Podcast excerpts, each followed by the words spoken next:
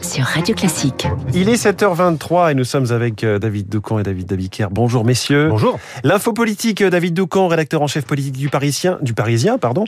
Julien Bayou, le secrétaire national d'Europe Écologie Les Verts, euh, candidat de la NUP, hein, l'Union de la gauche, aux législatives à Paris, pourrait avoir deux affiches différentes. L'une avec la photo de Mélenchon, l'autre sans. Oui, parce que à la NUP, c'est à la carte. Je vous explique. Le leader des Verts est candidat dans la cinquième circonscription de Paris, qui regroupe le dixième et le troisième arrondissement. Alors, dans le nord de ce, de ce secteur, il y a des quartiers très populaires où on adore l'insoumis. Mais dans le sud, côté troisième arrondissement, la population est beaucoup plus bobo. À une époque, on, on disait gauche caviar. Euh, C'est les modes. Aujourd'hui, on dit bobo.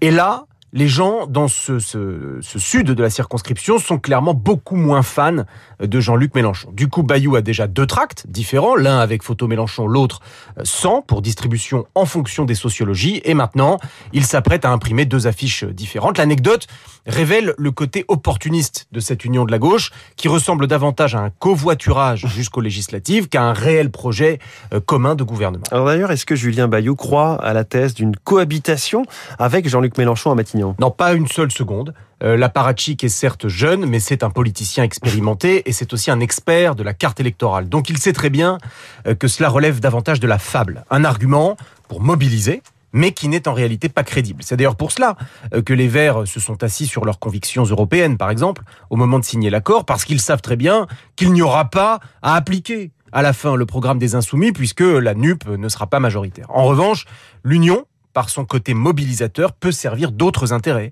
Bayou admet viser l'élection d'au moins 15 députés verts afin d'avoir un groupe écolo dans la future Assemblée, mais surtout sa propre victoire à Paris. Beaucoup de bruit, peu de convictions réellement communes, une bonne dose de tactique politicienne, les ficelles de la NUP sont grosses. Elles ne sauveront pas la gauche française, mais elles permettront peut-être à Julien Bayou de se faire élire député. À cela, il croit dur comme verre. C'est beau. L'info politique de David Doucan, c'est aussi à lire dans le Parisien chaque matin. David Abiker, les titres de la presse.